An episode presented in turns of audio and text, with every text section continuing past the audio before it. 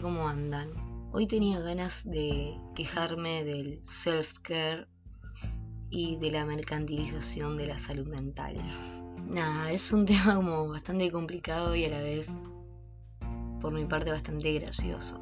Porque, aunque no me cabe para nada el self-care y el autocuidado y el amor propio y, y todas esas cosas, tengo que admitir que tengo una carpeta de aplicaciones en el teléfono que se llama Self Care, donde tengo esas, todas esas aplicaciones que te preguntan diariamente cómo te sentís, qué cosas tenés que hacer el día de hoy, los ejercicios, que te tiran frases motivacionales. Apps que después de este podcast los voy a eliminar, claramente. Pero me di cuenta, charlando estas, estas últimas semanas con gente muy cercana, con, con amigos, con mi compañero, sobre este tema, ¿no? Sobre que la salud mental no solo significa la, la productividad constantemente, ¿no? Porque el self-care, por lo menos lo que vemos en las redes sociales, en Instagram, en Twitter, primero que parece una cosa súper mercantilizadora, como que, no sé, si vos entras a una cuenta de Instagram de self-care, es todo color rosa, color pastel, súper lindo, con frases en inglés, que aunque no los entiendas, vos los compartís igual, y que te dice tienes que tomar dos litros de agua todos los días. Y bueno, sí, cosas que te lo recomienda un médico. O sea, no, necesitas leerlo en Instagram para saber que tienes que tomar dos litros de agua o hacer ejercicios todos los días. Pero hay un problema de esto, ¿no? Como que esta cuestión de tener que estar constantemente haciendo algo productivo de tu vida. Que incluso la procrastinación tiene que ser productiva.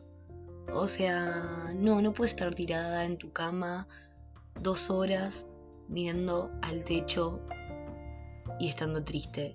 o, o, no, no necesariamente tienes que estar triste, pero no puedes hacer eso. No puedes estar tirada en tu cama dos horas porque no, eso no es ser productivo. Y no, ¿y qué significa la productividad en este sistema capitalista? ¿No? O sea, la productividad significa producir bienes comunes, tangibles o no tangibles para la humanidad. Y eso también se lleva, ¿no? Como a la cosa más subjetiva de que uno tiene que ser productivo también para la vida propia, ¿no? Para la vida individual.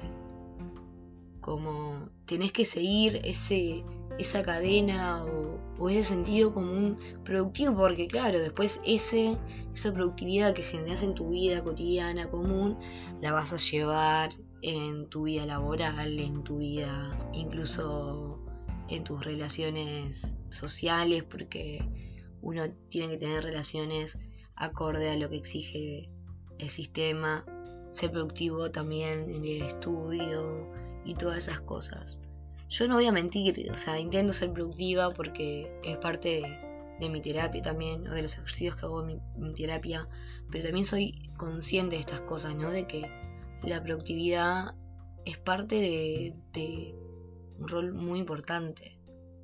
Entonces, claro, yo como que tengo ahí, junto con, este tratamiento, tengo así como a la vez un cuestionamiento de por qué a veces no puedo improvisar y hacer lo que se me encante y sí o sí tengo que seguir un, una bitácora de actividades. o sea, para mí el self-care, el autocuidado, ni a palo es salud mental. O sea, ni a palo es eso. Y menos el que te venden en las redes sociales. O sea, está buenísimo que uno se quiera, tener amor propio, pero a veces es una mentira, o sea, me parece como algo súper utópico, más utópico que cambiar el mundo, o sea, porque este sistema te quiere productivo, pero te quiere súper alineado y estar alineado no te permite autocuidado ni el amor propio. Porque aparte también lo que tiene la cuestión del self-care y, del amor propio es que si no sos así, sos un boludo. O sea, ¿cómo que no te quedes flaca? Sos una, o sea, no sos feminista si no te querés.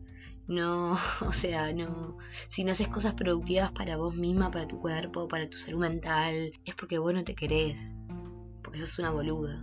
Mm, no, me parece que no. Nada, básicamente esto es muy corto igual, porque quería criticar esto, ¿no? Como el... Porque encima lo estoy viendo todo el tiempo en las redes sociales y, la verdad me, enferma, o sea, a veces me, me lleva a terminar cerrando todas las redes sociales porque la verdad siento que no me sirven. O sea, literal no, no sirven. O sea, siento que me, me deprimen más. O sea, siento que ¿Por qué yo no puedo hacer eso? Tipo lo que dice en ese flyer todo color rosita. ¿Por qué no lo puedo hacer? Y en realidad sí lo puedo hacer porque es una boludez.